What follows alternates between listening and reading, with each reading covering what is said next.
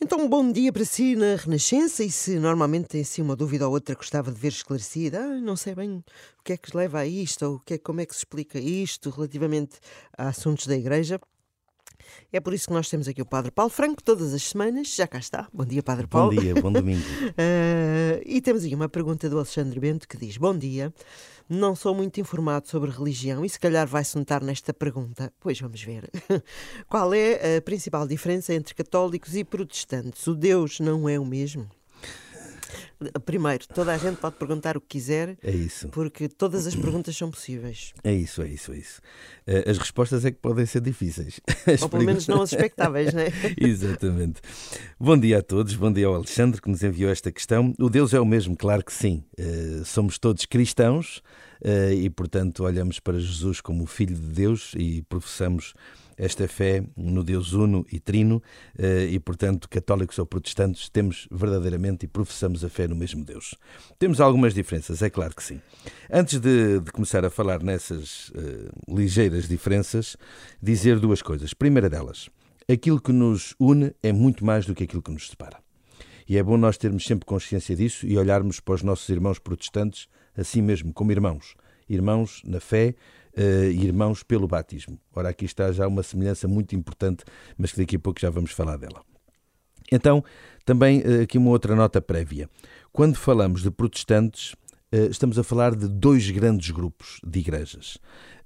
aquelas que assim, se referem àquela reforma histórica, à reforma tradicional, ao movimento reformista, que no século, no século XVI foi iniciado por Lutero e depois também eh, se lhe juntou Calvino, eh, e essa grande reforma protestante que deu origem, um, origem a um conjunto de, de igrejas, eh, enfim, que, que, se calhar já todos ouvimos falar, como é a Igreja Luterana, a Igreja Metodista, a Igreja Calvinista, e depois mais tarde também a Igreja Anglicana, enfim, de, de Inglaterra e das, e, das, uh, e dos países naquela altura ligados uh, e que ainda alguns continuam uh, à Inglaterra.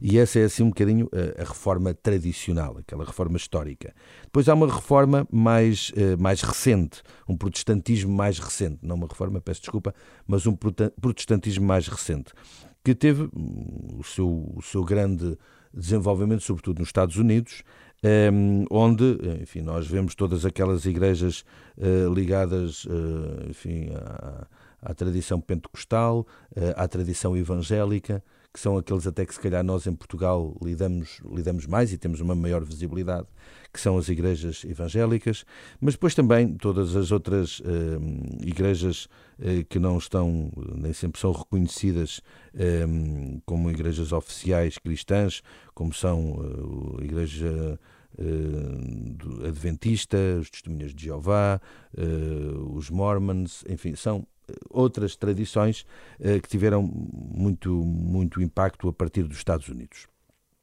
Então, quando falamos de, de, de, dos protestantes, falamos de uma panóplia de, de, expressões eclesiais muito distintas e muito diferentes, e muito diferentes não apenas da Igreja Católica, mas muito diferentes até entre elas. É? Portanto, olhar para uma igreja evangélica é completamente diferente de olhar para uma igreja luterana. Completamente diferente. Eh, a todos os níveis. Nas práticas, nos cultos, nas, na, na, na, na doutrina que é transmitida, até nos próprios edifícios físicos, são realidades muito distintas. Tradicionalmente, Uh, o diálogo da Igreja acontece muito mais com as igrejas da, eh, desta reforma tradicional, histórica, que, que brotaram daí, do que com estas mais recentes. Mas se bem que agora também começa a haver um diálogo maior com estas igrejas mais recentes. E refiro, e refiro este diálogo porquê? Porque ele é a base para eu responder à pergunta do Alexandre.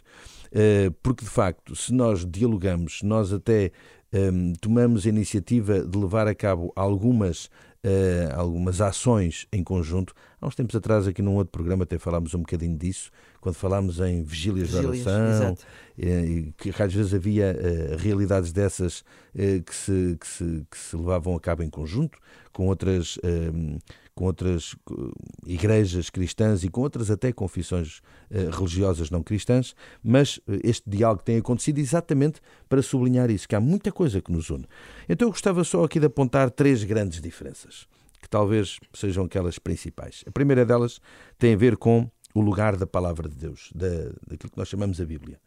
Uh, para os protestantes, a Bíblia torna-se a suprema autoridade da Igreja, ou seja, tudo aquilo é, que é feito, tudo aquilo que é seguido, tudo aquilo que é dito, um, é dito a partir e fundamentado na própria Bíblia, que se torna assim a principal autoridade na vida das igrejas protestantes.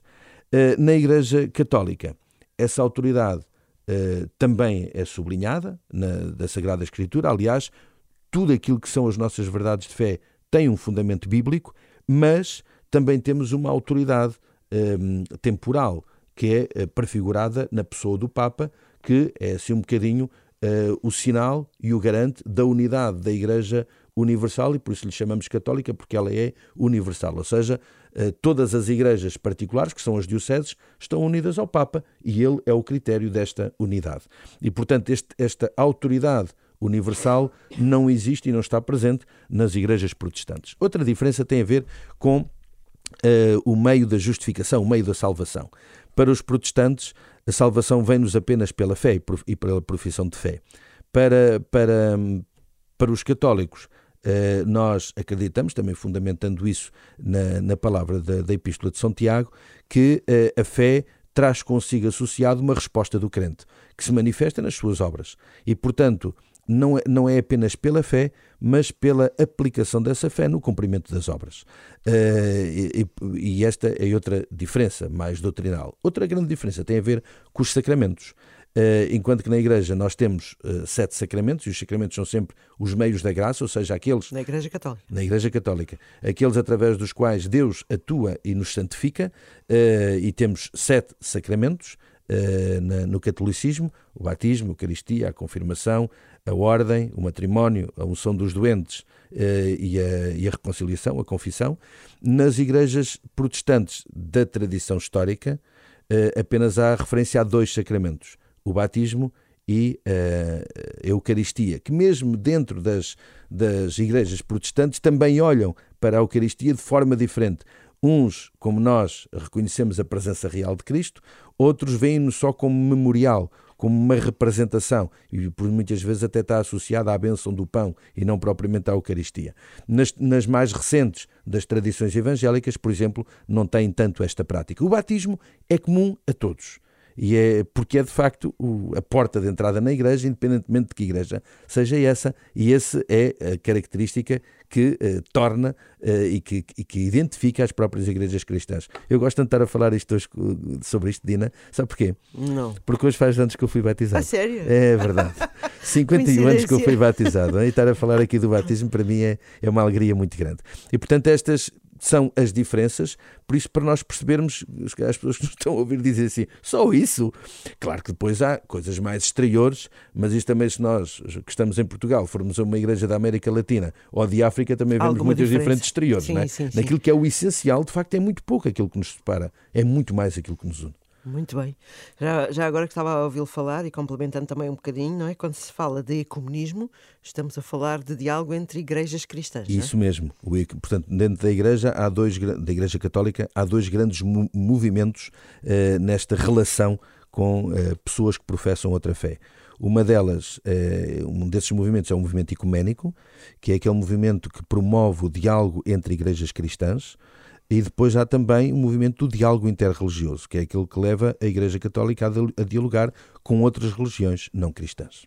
Muito bem, fica aqui esclarecido. E se quiser depois mais detalhe, estava-me agora a lembrar, já fizemos uma vez uma pergunta só sobre isto, não é? É verdade. Entre de comunismo e, e diálogo interreligioso. Exatamente. Portanto, está tudo em rr.pt. As respostas do Padre Paulo no nosso site e no podcast já são uh, uma catequese.